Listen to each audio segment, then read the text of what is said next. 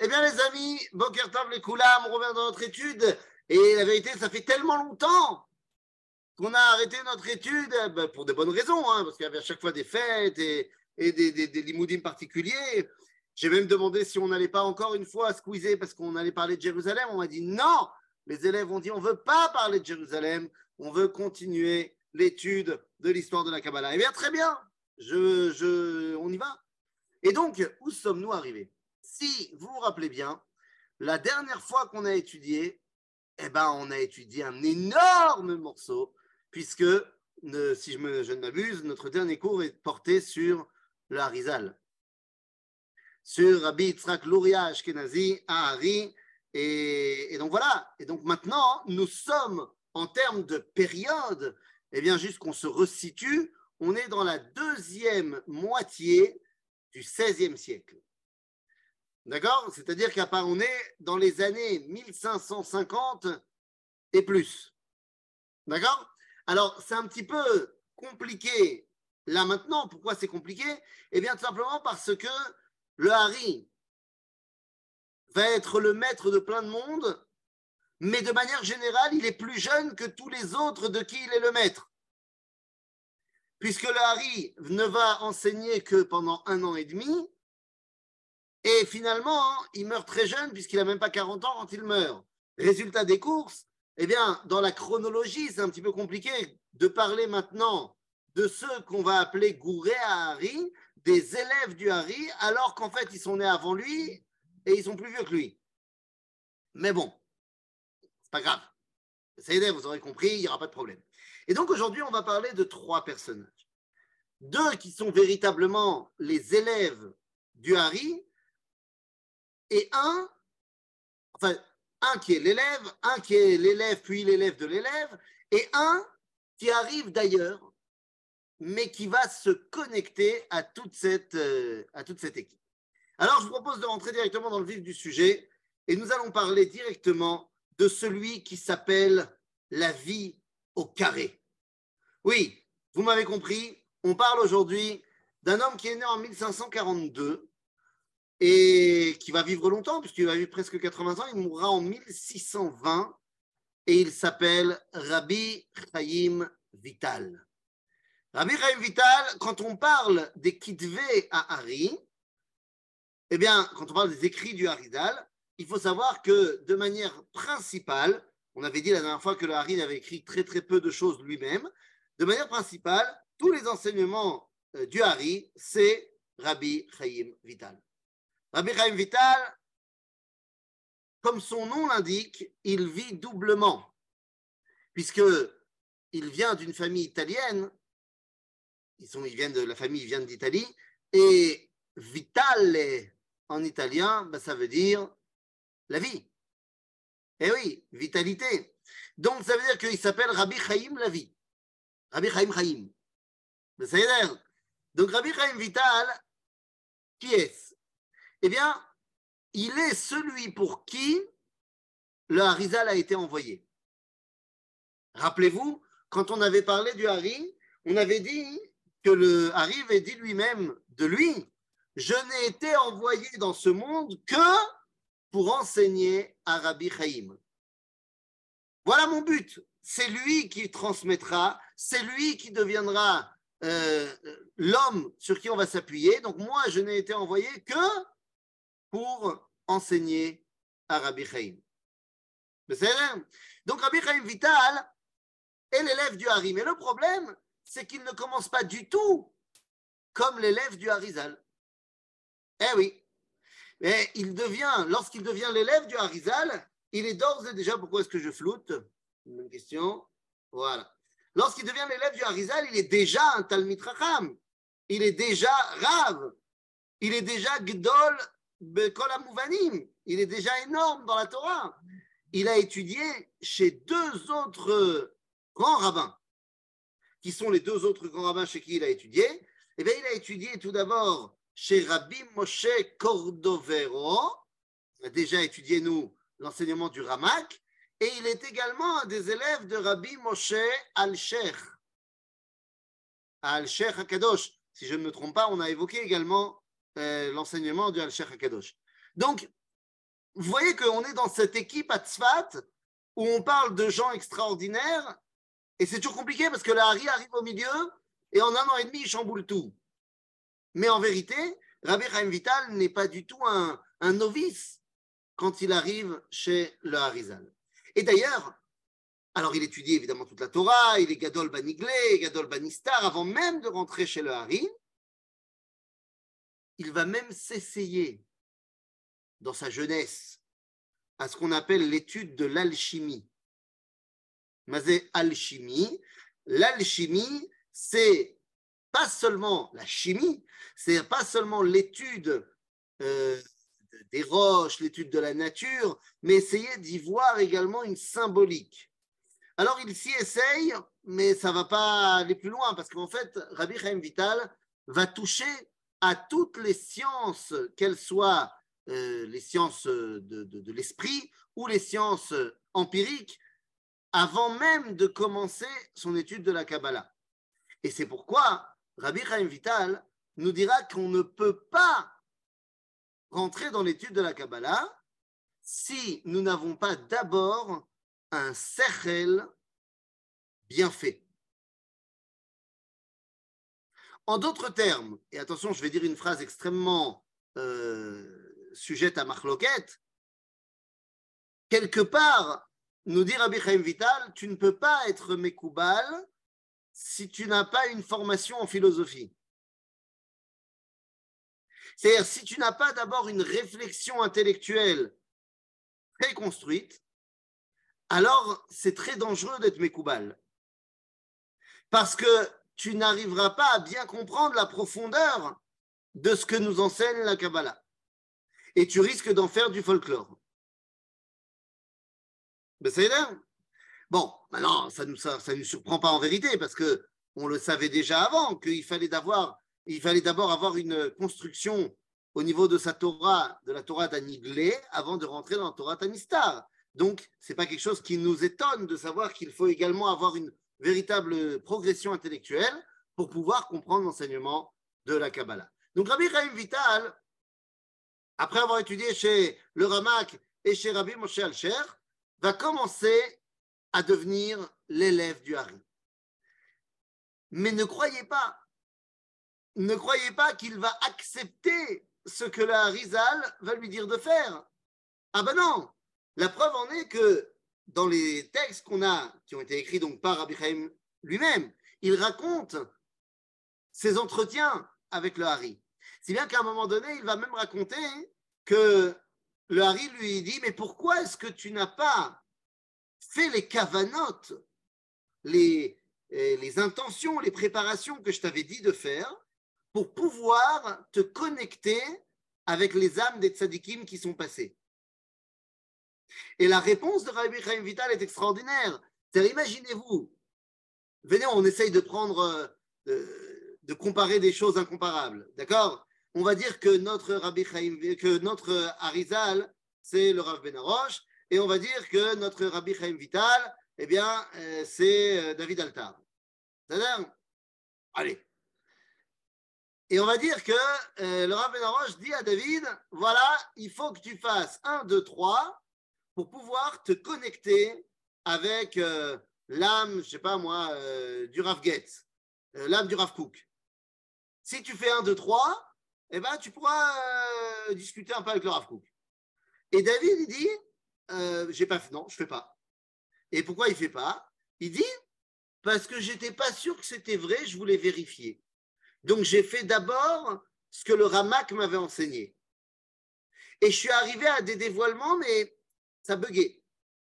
Et le Harry lui dit bah, évidemment que ça buguait. T'as pas fait ce que moi je t'ai dit. Donc ça bug. Parce que quand tu fais les yichoudim, les kavanotes, des enseignements des gens qui sont avant moi, eh bien, en fait, c'est comme si tu travaillais avec un Nokia 3310, alors que moi, je te permets de travailler avec un iPhone 22. Voilà, la comparaison est claire. Mais ça veut dire que d'un côté, bon, la Torah du Hari, elle est énorme, mais de l'autre côté, ça veut dire que Rabbi Chaim Vital, il n'est pas prêt à accepter tout et n'importe quoi. Et il va passer un an et demi à être élève du Hari à remettre en cause ce que le Hari lui explique, pour finalement l'accepter. Mais pourquoi il remet en cause? Parce qu'il n'est pas une feuille vierge, parce qu'il a déjà un enseignement et qu'on ne on, lui fait pas avaler n'importe quoi. Il vérifie chaque chose. Et est-ce que c'est bien? Évidemment que c'est bien. Et ça doit nous donner à nous eh ben, un enseignement fondamental. Quand le Rav te dit quelque chose, tu te dois d'aller vérifier. Tu ne peux pas accepter pour argent comptant ce que le Rav te dit juste parce que il a l'air euh, grand. Et ça, c'est quelque chose de très, très, très, important pour notre vie au quotidien. Hein. C'est-à-dire, entre parenthèses. Bekitsour, Rabbi Chaim va avoir une influence énorme sur la transmission de Torah Takabala. Il va écrire énormément. Il va écrire énormément puisqu'il va écrire des livres comme Otzrot Chaim, il va écrire euh, des livres comme des Mavoot, des introductions, si vous voulez, à l'enseignement de la Kabbalah. Il va écrire évidemment euh, le livre Sha'are Kedusha. Sha'are Kedusha. Alors, Sha'are Kedusha, c'est vraiment une, un mix de la Torah du Ramak qu'on peut retrouver dans le livre Tomer Dvora, mais également de l'enseignement euh, du Harizal. Il va avoir Sefer Chezionot, Sefer Agoralot, Sefer Peulot, donc énormément de livres, mais la masterpiece de Rabbi Chaim Vital, eh bien, je voudrais vous lire ce qui a marqué dans l'introduction de ce livre sur l'importance de l'étude de la Kabbalah. Nous dit Rabbi Chaim Vital, oublie Safek, il n'y a aucun doute. Kaoskim betalmud bavli bilvad, ceux qui étudient le Talmud simplement, c'est-à-dire Torah Taniglé en vérité, megasheshim ke orim kir bilvushe Torah, ואין להם עיניים רואות ברזי התורה הנסתרים פה. Ceux qui étudient le Talmud uniquement le Talmud, eh bien, ils sont comme, euh, comme des aveugles qui essayent de trouver leur chemin et trouver le mur vers la Torah. Mais ils n'arriveront absolument pas à comprendre tout ce que la Torah a nous enseigné. Et c'est ce qui est marqué. Mi iver ki im avadai. אבל הכוונה היא למיעוטי ולהפוקי חכמי האמת הנקראים בנים. Ceux qui sont appelés les enfants d'Akadosh Baruch Hu, ce sont Chachmé Aemet. Et, et donc, c'est ceux qui étudient évidemment Torah Akabala. אבל העוסקים במשנה לבדה, בלתי הסתכלותם בסודותיה, אלו עיוורים הם בוודאי. C'est dur, hein C'est dur, nous dit le, le, le Rabbi Chaim Vital, ceux qui n'étudient pas la Kabbalah sont aveugles sont aveugles dans la volonté divine. C'est chaud. C'est chaud parce que on connaît énormément de rabbins qui ont laissé une grande, grande, grande, grande trace dans le judaïsme, mais qui étaient complètement, uniquement des niglistes, qui n'étaient pas du tout dans la Kabbalah. Nous dire Rabbi Vital, c'est terrible.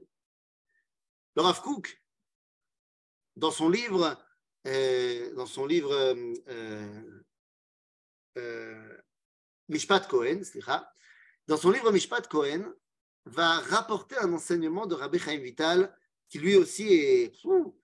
C'est dur. C'est dur. Alors, qu'est-ce qu'il dit? C'est quoi la base de cet enseignement du Rav Kook sur Rabbi Chaim Vital? Eh bien, vous savez, il y a un moment donné où il y a un homme à Jérusalem, non, à Yafo, à Yafo, autant pour moi, qui a réussi à produire de l'huile de sésame semblerait que c'était euh, très nouveau à l'époque. Et il vient voir le Rav Kook et lui dit J'aimerais que tu me donnes une cache-route pour mon huile de sésame et une cache-route pour Pessah. Et le Rav lui donne. Et tous les rabbins de Jérusalem lui tombent dessus. Pourquoi? Parce que c'est Kitniot, bien sûr. Et le Rav va leur expliquer. Donc il y a des lettres qui s'envoient euh, les uns les autres. Et le Rav va expliquer c'est pas Kitniot.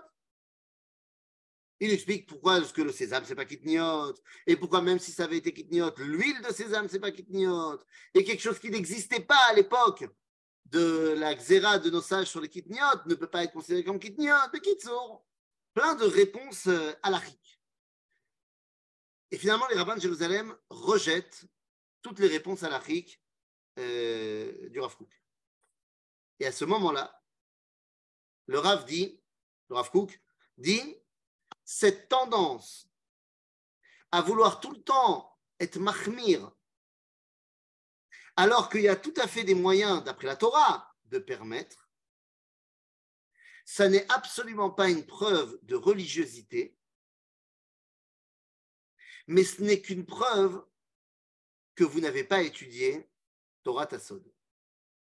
Et il dit, comme nous l'enseigne Rabbi Chaim Vital, que les gens qui s'éloignent de la Kabbalah sont des fauteurs, parce que à cause de leur éloignement de Etzachaim, et parce qu'ils ne s'occupent que de Etzadat Tov Vara, la alors Dieu ne les aide pas dans leur étude de Etzadat Tov Vara.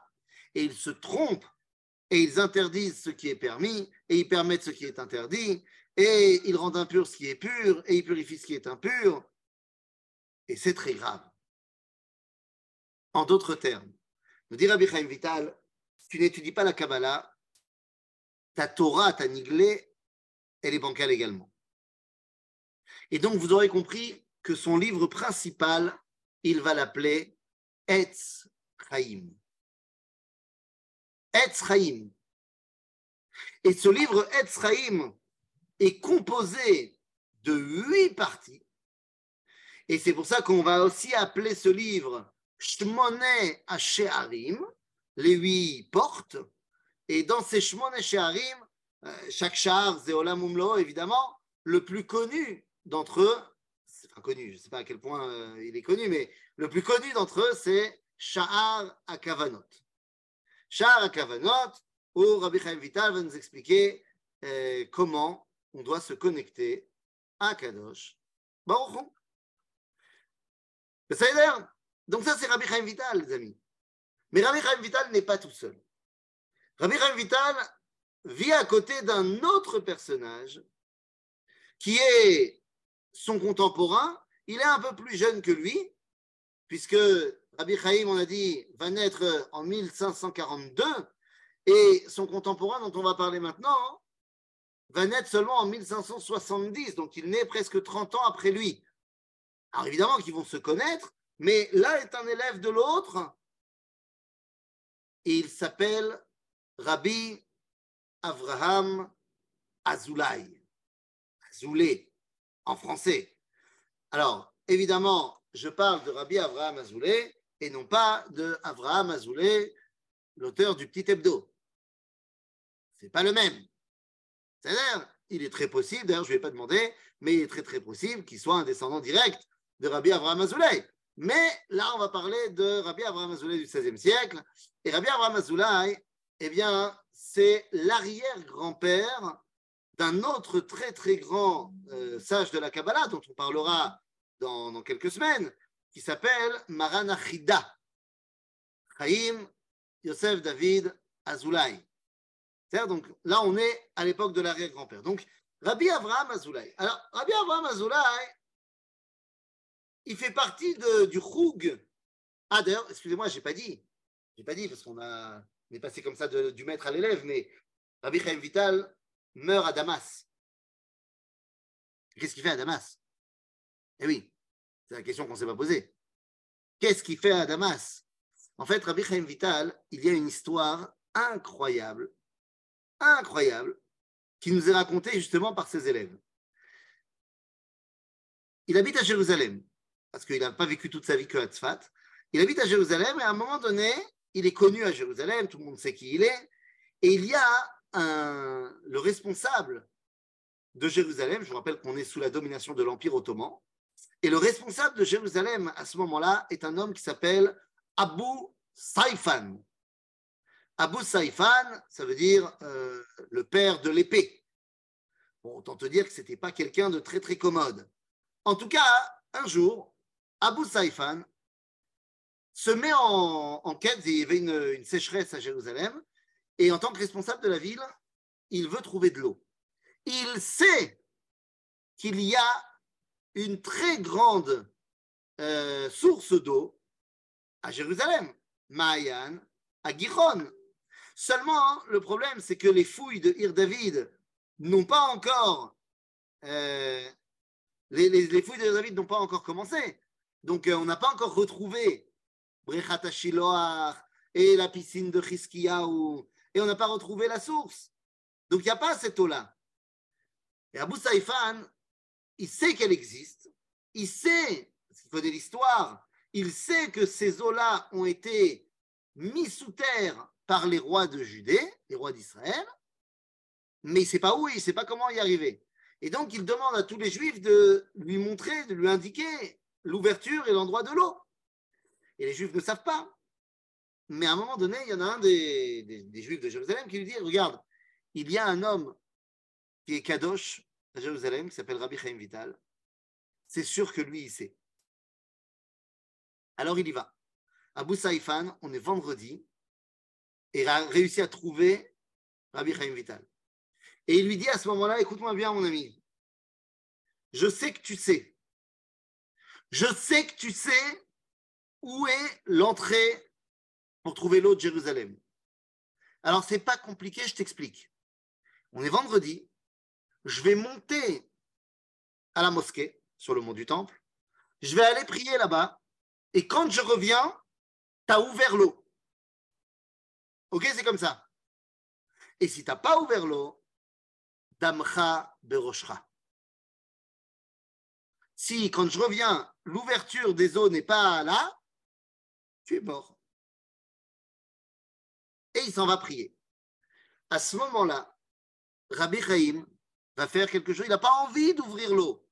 Pourquoi il n'a pas envie d'ouvrir l'eau? Il sait où est l'entrée de, de, de, mais c'est bouché par, euh, par énormément de pierres, de cailloux, ce que tu veux. Et donc, pour l'ouvrir, il devrait utiliser Shemot Akedoshim. Il devrait utiliser eh ben, euh, des, techniques euh, pas homologuées. Et il ne veut pas. Il ne veut pas faire de miracle. Donc, comme il ne veut pas faire de miracle, il ne va pas le faire. Mais comme il n'a pas envie de mourir non plus, il va quand même utiliser des Shemot Akdoshim pour se téléporter à Damas.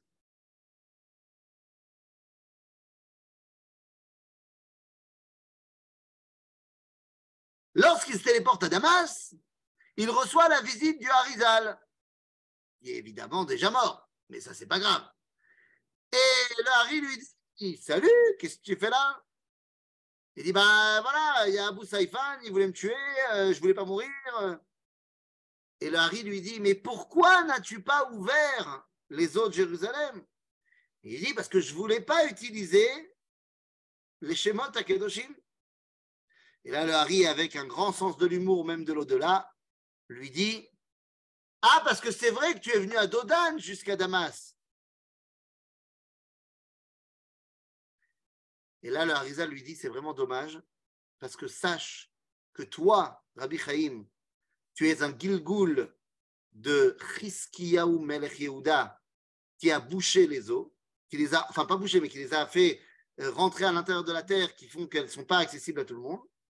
Et Abu Saïfan, quant à lui, était un Gilgul de Sancheriv, le roi de, des, Assyriens, à cause de qui Chiskiyahu a dû faire ça. Et donc, en fait, vous deux, vous auriez dû amener la Géoula en ouvrant les eaux de Jérusalem. Chaval, Chaval que tu l'as pas fait. Alors, je ne sais pas quel crédit accorder à cette histoire-là, mais il n'empêche qu'après cette histoire-là, eh ben, on retrouve Rabbi Chaim Vital à Damas. Et bon, ben, il va mourir là-bas. Et a priori, il est enterré à Damas.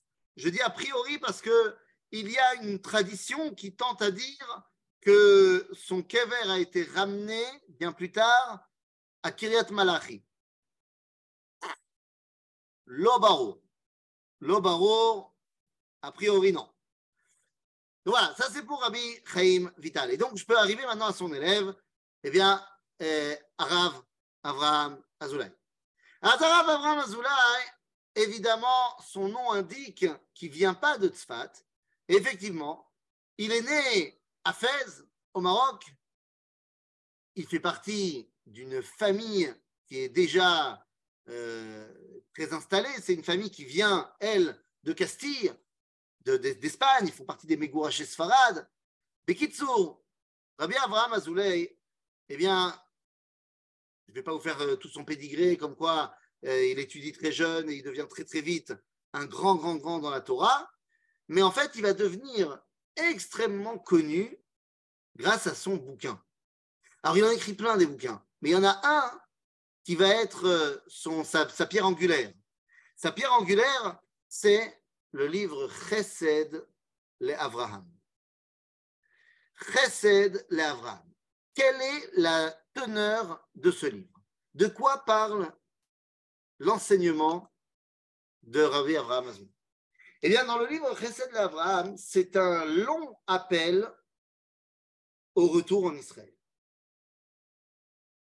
un long appel à retrouver une normalité au sein du peuple juif. Tu ne peux pas être un juif authentique quand tu habites à Castille, quand tu habites à Fès, quand tu habites euh, à Brooklyn, à Paris. L'authenticité du judaïsme eh ben, doit être en Eretz Israël. De la même façon que tu ne peux pas être un juif authentique si tu ne fais pas Shabbat. Tu ne peux pas être un juif authentique si tu ne manges pas cachère. Je ne dis pas que tu ne peux pas être un bon juif, ça n'existe pas dans ma bouche la notion de bon et de mauvais juif. Mais l'identité juive passe par plusieurs choses. Et s'il te manque une de ces choses-là, eh bien, il te manque quelque chose dans l'identité juive. C'est pas shoot il y a, un film qui a fait polémique cette année d'un certain humoriste français. Ah, tout le monde voit de quoi je parle, évidemment. Eh bien, bon, moi je vais vous dire que j'ai vu le film et franchement, c'est ce qu'on appelle se noyer dans un verre d'eau. Rien d'extraordinaire, rien de foufou, je peux vous spoiler qu'à la fin du film, il ne se convertit pas au christianisme.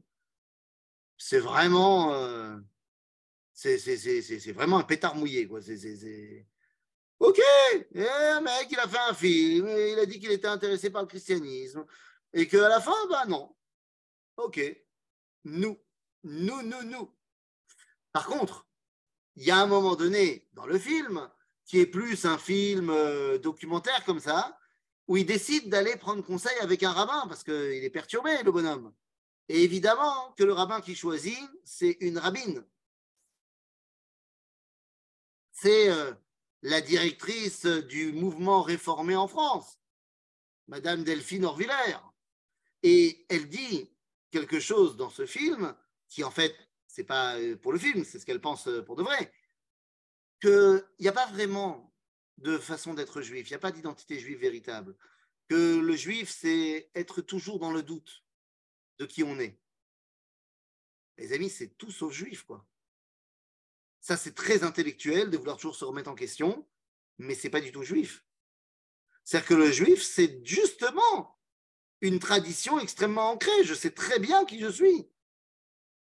Et donc, l'authenticité du judaïsme passe justement par Tariag Mitzvot. Et il faut être conscient que si il y a telle ou telle mitzvah que je ne fais pas, je ne suis pas authentique. Je ne suis pas entier dans mon identité. Oui, bien sûr, bien sûr, bien sûr. enfin, tous les débats qui ont tourné autour de ce film sont, à mon avis, euh, euh, maintenant que je l'ai vu, quoi, sont, à mon avis, complètement erronés. Euh, bon, de toute façon, je, je, ne pensais pas puiser les références de mon identité juive chez Gad Elmaleh. Mais enfin bon, euh, quoi qu'il en soit, hein, le fait est que aujourd'hui même, il nous manque une grande partie de notre identité. On ne peut pas dire que ça y est, on est rentré en Israël, on est authentique. L'écrasante majorité des mitzvot dépendent du Beth Amikdash. Donc évidemment qu'il nous manque quelque chose au niveau de notre identité. Mais on fait euh, ce qu'on peut. Et donc, Rabbi Avraham Azoulay, lui, il veut commencer à plaidoyer pour revenir à, une normalité du lieu, que le peuple juif doit revenir en terre d'Israël. Et c'est donc du Rabbi Abraham Azoulay qu'on va tenir un enseignement incroyable. Vous vous rappelez de ce que nous dit le Talmud? Nous dit le Talmud Kol adar be'eretz Israël domé le mi lo Eloah. Tout celui qui habite en Israël ressemble à quelqu'un qui a un Dieu. Et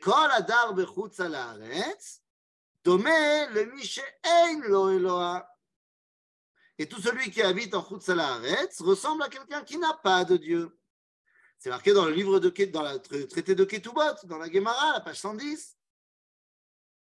C'est très grave comme phrase. Vous imaginez le rabbi de Lubavitch Vous imaginez tous les rabbins Rashi C'est dur. Nous dit Rabbi Abraham Azoulay. D'abord, personne ne t'a dit qu'il n'avait pas de Dieu. On t'a dit, il ressemble à quelqu'un. Et le chidouche de Rabbi Abraham Azoulay, il est fantastique. Il dit, tout celui qui habite en Israël ressemble à quelqu'un qui a un Dieu.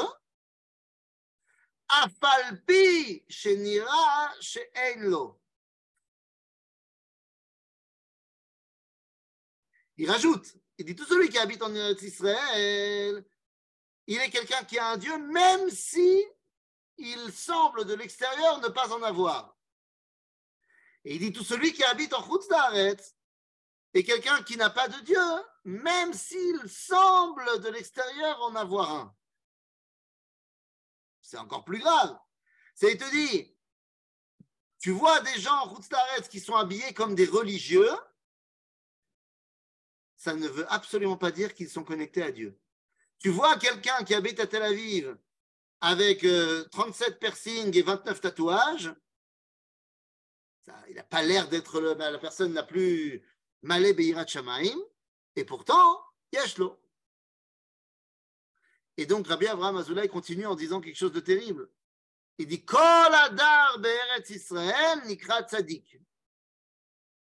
Tout celui qui habite en Israël est Tzadik y compris, y compris les grillades à Kippour sur la plage. Pourquoi? Il dit bah, parce que s'il était rachat, la terre l'aurait vomi. Arrête nous dit la Torah que Vatakia cette reine. Donc si on ne fait pas ce qu'il faut, la terre nous vomit. Donc s'il est en Israël, c'est qu'il est tzaddik. Ah, peut-être que les critères de qu'est-ce qui est tzaddik et qui est tzaddik et qui ne l'est pas ne sont pas les mêmes que ce que tu avais dans la tête. Ça, c'est possible. C'est-à-dire, donc, Rabbi Abraham Azoulay, c'est vraiment le combattant pour la terre d'Israël. Et justement, puisqu'on parle de combat pour la terre d'Israël, puisqu'on parle, euh, d'ailleurs, entre parenthèses, on peut aller sur la tombe de Rabbi Abraham Azoulay il, a été, il est enterré dans le vieux cimetière juif de Hebron. Et c'est le moment pour moi de vous le dire. Quand on va à Hebron, alors, je ne sais pas comment on organise les visites à Hebron, euh, machin, mais quand on va à Hebron, on a tendance à se concentrer uniquement sur Merat Amarpela, Vesh Avraham Avinu. C'est déjà très bien et je suis déjà très content qu'il y ait des gens qui aillent à Hebron à Merat Amarpela. C'est un scandale sans nom, sans nom. Il n'y a, pas de plus grand scandale que celui-là. Qu'il y a des gens qui sont en Israël depuis je ne sais pas combien de temps, qui n'ont jamais été à Hebron sur la tombe d'Abraham, Yitzhak Yaakov, Sarah, Rivka Véléa. C'est un scandale. C'est-à-dire, c'est pas chou de boucha. Et il n'y a aucune excuse. Zéro excuse. Il y a un bus direct Jérusalem-Hebron, en une heure, tu es sur la Mahat Arpela. Il n'y a, aucune excuse. C'est pas normal c'est pas concevable qu'on n'ait pas été sur la tombe de papier mamie. C'est zéro. Zéro. Maintenant, il y a plein de gens qui ont été, et plein de fois, mais qui n'ont été que là-bas. Et là, je dis, c'est dommage. Euh, peut-être, peut-être qu'il s'agit ici d'un appel déguisé. Il est possible. Je ne sais pas. Mais en tout cas, en tout cas, les amis, si déjà, c'est dommage de rester que à Merat Amarpela. Bon, après, il y a des, ça, dépend de plein de choses au niveau sécuritaire et tout ça, mais il y a plein de choses à voir à Hebron. En l'occurrence, si on parle de Kvarim intéressant, on peut quand même euh, rappeler qu'il y a aussi là-bas le Kever de Ruth et Ishaï, l'arrière-grand-mère et le père du roi David. C'est pas rien non plus. On pourra préciser qu'il y a le vieux cimetière juif de Hebron, ce qui est complètement paradoxal de dire ça, parce que je viens de parler de Marat Marpella et du tombeau de Ruth et Ishaï. Ils sont vraiment vieux. Et après, je te parle du vieux cimetière juif du début du XXe et du XIXe siècle. C'est un petit peu contradictoire. Mais en tout cas, dans ce qu'on appelle le Bet Akvarot à Atik, eh bien, on va pouvoir trouver eh, Rabbi Avraham Azoulay qui est enterré là-bas, donc 400 euh, ans en arrière. Et, donc, ça tombe à la Hebron. En tout cas, puisqu'on parle de cette volonté de revenir en Eretz Israël, eh bien, c'est ce qui nous permet d'arriver chez un autre Chacham. Alors lui, c'est une autre histoire. C'est une autre histoire parce que, eh bien, c'est un Européen. C'est un Praguien. C'est un Praguien qui va venir en Israël. Donc, on est dans le thème. Il naît en 1558 et il s'appelle Rabbeinu Ishayahu Alevi Horowitz. Rabbi Ishayahu Alevi Horowitz. Ah, je ne comprends pas. Il est né, euh, euh, euh, sa famille vient de Prague, lui, il vient pas de Prague. Lui, il est né à Lublin, en Pologne. Et Rabbeinu Ishayahu Alevi Horowitz, il vient d'une famille, une famille de Talmidei Chachamim, pas de problème, mais ce qui est intéressant, c'est que au départ, ils sont uniquement Betorat Niglé. Ce sont des Talmidei Chachamim de génération en génération, mais dans le Niglé. D'ailleurs, entre parenthèses, quelle date le Shla? Comment tu sais que c'est le Shla? Moi, j'ai pour l'instant parlé que de Rabbeinu Ishayahu Alevi Horowitz. C'est ça, hein? Le Shla.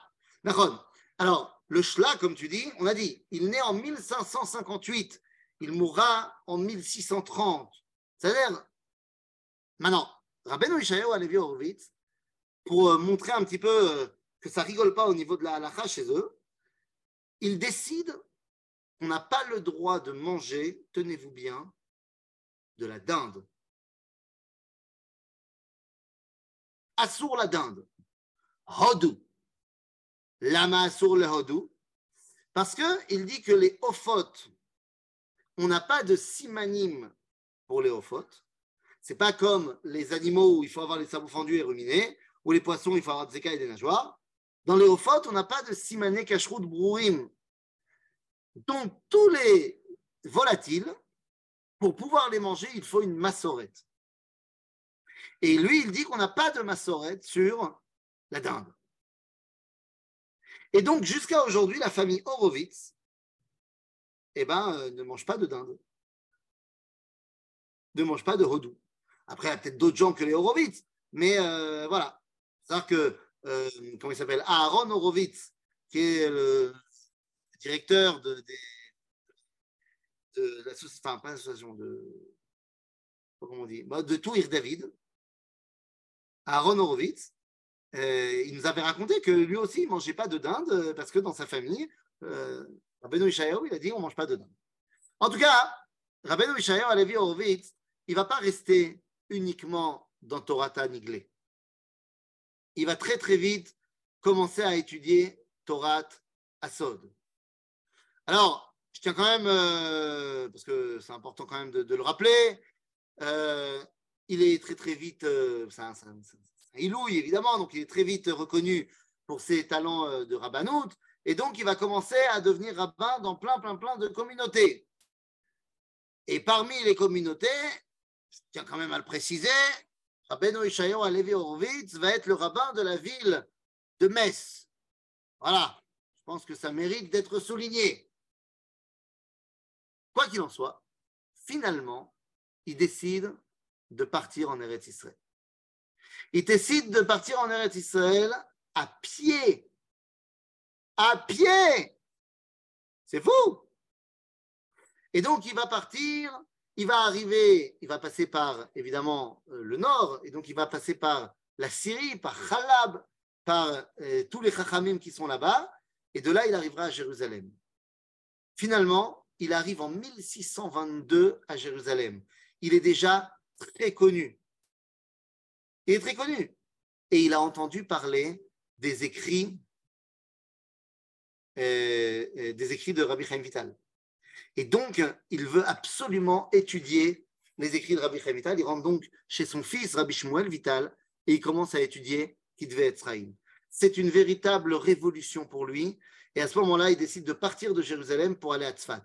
C'est assez rare, mais il décide de monter à Tzfat pour pouvoir véritablement s'imprégner de Torah à Kabbalah. Alors évidemment, ça ne va pas se faire en deux secondes, puisque entre-temps, il va être fait prisonnier à Jérusalem. Et finalement, une fois qu'il sera libéré et qu'il peut arriver à Tzfat et qu'il peut commencer à s'imprégner de tout cela, alors il va commencer l'écriture de son œuvre, de son bouquin, qui lui a valu non seulement son nom, mais qui lui a valu également euh, tous ses détracteurs. Puisqu'il va écrire un livre qui s'appelle Shene Luchot Abrit. Shne Luchot Abrit, en abréviation, Shla. Shne Luchot Abrit. Et donc on va l'appeler Hashla Akadosh. Mais le problème, c'est qu'il y a plein de rabbins, entre autres les rabbins de Jérusalem, qui vont commencer à se dire, mais pour qui il se prend celui-là d'écrire un livre qui s'appelle L'étape de la loi? Il hein, faut quand même... Euh... falloir qu'il se calme, le monsieur. Et donc, jusqu'à aujourd'hui, Ashla, Kadosh, il y a plein de gens qui ont beaucoup de mal avec euh, le nom du bouquin. Mais Shnel Abrit, c'est un livre essentiel, essentiel, Betorat Kabbalah. Alors, c'est quoi l'histoire? C'est quoi l'histoire de ce livre? Qu'est-ce qu'il nous écrit? Eh bien, c'est pas très compliqué. Lorsque le livre va sortir pour la première fois, nous sommes en 1648, donc presque 20 ans après la mort euh, du Shla, eh bien, on nous dit la chose suivante dans l'édition qui sort le livre pour la première fois. Imrot Teorot, Mipninim Yekarot, Chibur al Shte Torot, Birtav ou Bealpe, Misinai ou Mimasorot, Aruchot Vesdurot, Meagibor Shebagevurot. Ish Elohi, Butzina Kadisha, Maradahara de Israël. Donc vous imaginez, considéré comme étant le patron d'Eretz Israël. Hachacham Bekol Midot Rabbeinu, Ishayahu, Alevi, Horowitz. Les amis, finalement, ça n'a pas mis longtemps. Finalement, après la mort du Shla, tout le monde le reconnaît. Et en fait, dans son livre, l'introduction comme je viens de lire, eh bien, elle va faire que ça, passe crème, comme on dit. Il dit Mechaber Birtav ou Mais lui, dans son livre, il dit lechaber, ella Torah tanigle et Torah. Donc, ce n'est pas seulement Torah Shebirtav, Torah Shebealpe. C'est lui, il veut réunir la Torah du Sod, la Torah Takabala, et Torah Taniglé. Parce qu'on ne peut pas l'un sans l'autre. Et c'est pour ça, par exemple, qu'il va écrire cette fila qui est la plus connue. Fila la Tzlachat Abanim. Qu'on lit à Rosh qu'on lit euh, euh, juste avant euh, Shavuot. Fila Tashla Kadosh. Maintenant, c'est quoi cette fila de Hatzlachat Abanim Si vous regardez ce qui a marqué dans cette fila-là, c'est une phrase niglé, une phrase nistar, une phrase niglé, une phrase Bon, j'exagère. Mais c'est exactement ça. C'est-à-dire qu'ils puisent dans toute la Torah Taniglé l'importance de la continuité, l'importance du chinour, et ils puisent dans Torah Tanistar, dans Torah Tasson, tout ce qui va faire que le Fils est la réalisation de l'espoir de toutes les générations. Donc, Zéachla Akadosh Rabbeinu Ishayahu Alevi Horowitz, qui finalement va être enterré à Tibériade. Parce que vous imaginez, il y a des gens qui ont été à Tibériade plein de fois, qui ont été sur le lac de Tibériade, qui ont été faire des bananes à Tibériade, mais qui n'ont jamais été dans le vieux cimetière de Tibériade. C'est une honte. Zéboucha pas. Comment imaginer qu'on soit en Israël depuis tant d'années et qu'on n'ait pas été sur la tombe du Rambam? Ils sont tous au même endroit. Sur la tombe de Rabbeinu Ishayahu Alevi Horowitz. Sur la tombe des Tanaïm. Ils sont enterrés là-bas. Bekitsour, on a de quoi tiouler, on a de quoi aller se balader en Eretz Israël. Alors, vous inquiétez pas, hein, je ne suis pas du tout le style à aller faire un tioul euh, qui aurait de sadikim. C'est sympathique, mais on ne va pas voir que des tombes. Il y a aussi plein d'autres choses à voir. Mais c'est très important d'aller se connecter, d'autant plus que nous, maintenant, on a appris qui ils étaient et quels étaient leurs enseignements, et bien de se connecter à tous ces gens extraordinaires, euh, que soit, alors Rabbi Chaim Vital, on ne sait pas vraiment où est son tombeau, mais euh, que ce soit Rabbeinu Ishaïo Alavi Horowitz à Tibériade, ou que ce soit eh bien, Rabbi Avraham Azoulay à Hebron, Bekitsour, pourquoi aller au tombeau C'est se connecter? Voilà une question qu'elle est bonne. Finalement, je peux me connecter en faisant ce qu'on est en train de faire nous, à savoir étudier sa Torah, bien sûr. Et d'ailleurs, ça marche très bien. Aller sur la tombe de quelqu'un, tu sais, dans le, judaïsme, on a l'habitude d'y déposer une pierre. Quand on va sur la tombe de quelqu'un, on met une pierre. La poétesse Rachel est aussi à Tibériade, certes, mais j'avoue, sans vouloir lui porter atteinte, que je ne la mets pas dans la même dimension euh, que le Rambam et que le Shla et que voilà, sans, vouloir porter atteinte à Rachel, à Meshoreret, mais Becholzot. Quoi qu'il en soit, parce que je pensais que tu allais me dire, je pensais que tu allais me dire autre chose. Je pensais que tu allais me dire qu'il y avait Rachel, Rachel Ishto shel Rabbi Akiva, qui est aussi à Tibériade. Parce que je veux bien qu'on soit féministe et qu'on veut mettre une fille dans le lot, mais il y a Rachel, la femme de Rabbi Akiva. Oh oh, oh oh. Alors de la Gratia, c'est pas vraiment à Tibériade, mais, euh, mais oh oh aussi.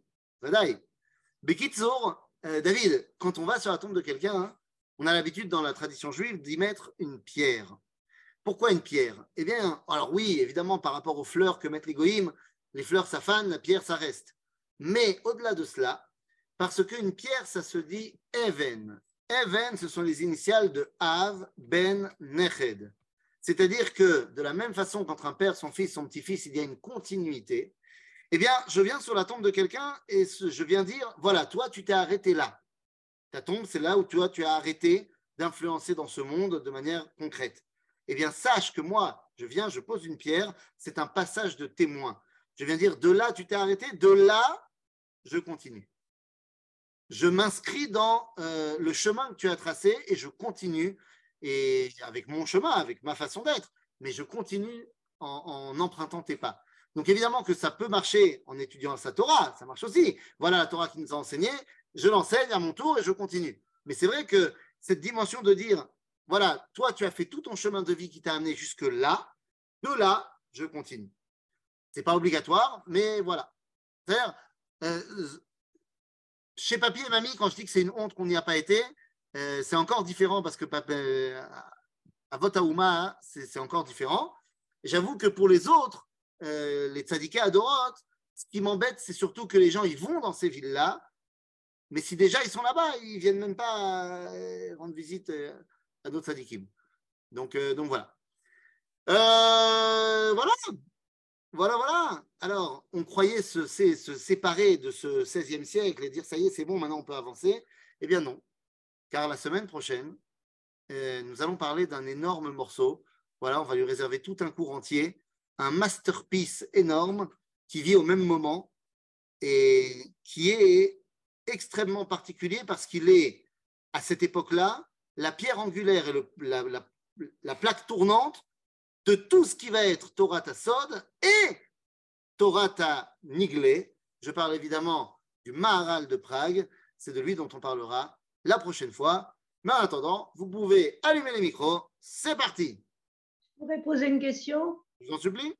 Pourquoi Tibériade, ils sont enterrés et pas Tzfat C'est là où ils vivaient. Alors, parce que tous n'ont pas vécu toute leur vie à Tzfat. Il y en a qui sont partis vivre à Tibériade également. Tout le monde est à Tibériade. Et à Tzfat, il n'y a pas. Ah, ah, vous exagérez. Vous exagérez. Tout le monde est à Tibériade. Non, tout le monde n'est pas à Tibériade. Vous avez dit ça. Pardon? Vous nous avez dit qu'ils étaient tous à Tibériade. Non, je n'ai pas, dit tous. J'ai pas dit tous, j'ai dit il y a le Rambam, j'ai dit il y a le Shla, j'ai dit il y a des Tanaïm. Les Tanaïm, ils étaient à Tibéad parce que le, le Sanhedrin, il était à Tibéad à un moment donné. Mais à Tzfat, vous avez quand même le Harizal, le Ramak, Rabbi Moshe Imtrani, Al-Sheikh Akadosh. Ça va, il y, a, du monde aussi à Tzfat, ne vous inquiétez pas. Le Shulchan Aruch, Rabbi Yosef Karo, il est à Tzfat. Kitso, il y a de quoi faire à Tzfat aussi, ne vous inquiétez pas. Arav, question de Gabriel Lévy. Oui. Gabriel Oui, voilà. C'est bon. Euh, alors, Rav, moi, je voulais vous poser une question euh, par rapport à ce que dit euh, le Rav Avraham Azoulay chez mm -hmm. Kol Adar Beret Israël Nikrat Tzadik. Mm -hmm. quel, quel tokef vous donnez à cette, à, à, à, voilà, à cette parole? Est-ce que c'est Kepchuto, selon vous, ou à prendre avec des pincettes? Les deux. C'est évidemment que c'est Kipchuto, mais évidemment que c'est Kipchuto selon Rabbi Avraham Azoulay. C'est-à-dire qu'il te dit, voilà. s'il était rachat, la terre le vomirait, donc il ne serait pas là. Que la terre, elle ne supporte pas les fauteurs. Donc s'il est là, c'est que finalement, il n'est pas rachat. La question maintenant, c'est c'est quoi le critère de Rabbi Avraham Azoulay pour dire t'es tzaddik ou t'es rachat? C'est certainement pas un critère de Shulchan Aruch. Mais donc ce critère, c'est juste le fait d'habiter en Israël? Ce critère, semble-t-il, pour Rabbi Azoulay, c'est de dire hein, est-ce que je suis connecté à l'identité juive? Est-ce que je suis connecté mmh. avec la réalité d'Israël? Est-ce que je suis connecté avec le fait que le peuple juif, il doit revenir à Sion? D'accord. Et pour ceux qui, oui, mais pour ceux qui, qui, qui le font sans forcément mettre, euh, euh, qui habitent ici sans mettre l'âme euh, de ce que ça représente. Et c'est ça voilà. le grand truc. Venir habiter ici, c'est déjà mettre l'âme. Maintenant, ne me fais pas dire ce que j'ai pas dit. Je suis pour les mitzvot. Oui, je comprends bien. Je, je, je, suis pour les mitzvot. Mitzvot is good, mitzvot is beautiful.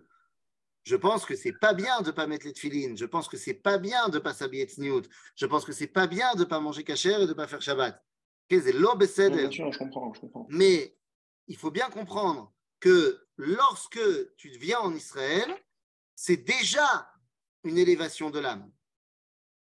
C'est pas parce qu'il y a des gens qui disent euh, l'alia ça doit être aussi spirituel, ça peut pas être qu'une alia euh, matérielle. C'est une incompréhension de la Torah de dire ça. Quelqu'un mmh. qui monte en Israël, c'est déjà une élévation de l'âme. Ça ne veut pas dire qu'il doit se limiter à ça. Il doit aussi se renforcer dans son Shabbat, sa cache ce que tu veux. Mais ce que dit Rabbi Abraham Azoula, c'est de, c'est de dire Rabotai, il est temps de commencer à revenir. Celui qui habite en Routzaharetz, il a un problème dans sa connexion avec Dieu.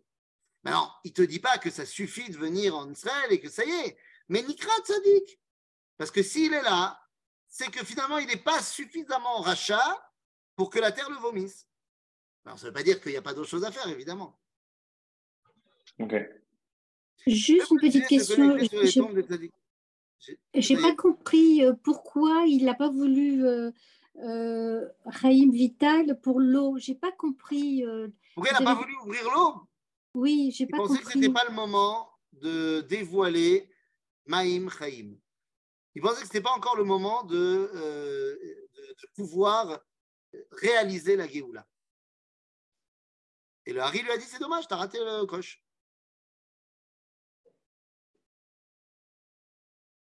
Raval ah. Oui moi, je rejoins la dernière question là. Est-ce que vous pouvez repréciser se connecter aux tombes des tzadikim? Parce que je comprends qu'on doit être une passation, mais bon, je ne vois pas en quoi physiquement y aller, ça change quelque chose. Je ne me connecte pas du tout aux tombes. D'accord? Il ne s'agit pas de nécrophilie, ni de nécromancie, ni de nécro, ce que tu veux. D'accord? On ne se connecte pas aux tombes. La tombe, c'est une tombe. Ça aide. Mais je veux me connecter au chemin qui a été tracé par ce personnage-là. Et donc, de manière symbolique, je viens et je dis, ce personnage s'est arrêté là. Si je veux véritablement continuer son chemin, eh ben, je commence par là où lui s'est arrêté. OK? Maintenant, au-delà de ça, il y a effectivement une, une, une dimension de Kedusha particulière là où le tzaddik a été enterré. Justement parce que c'est là qu'il a, pour la dernière fois, pu influencer dans ce monde. Donc, il y a une dimension de Gdusha particulière, mais ça ne veut pas dire qu'il faut vivre sur la tombe de quelqu'un. C'est-à-dire, mais je dis, voilà, j'ai envie de continuer un chemin. Donc, continuer, ça prend un, point de départ quelque part. Arafizon, Todaraba.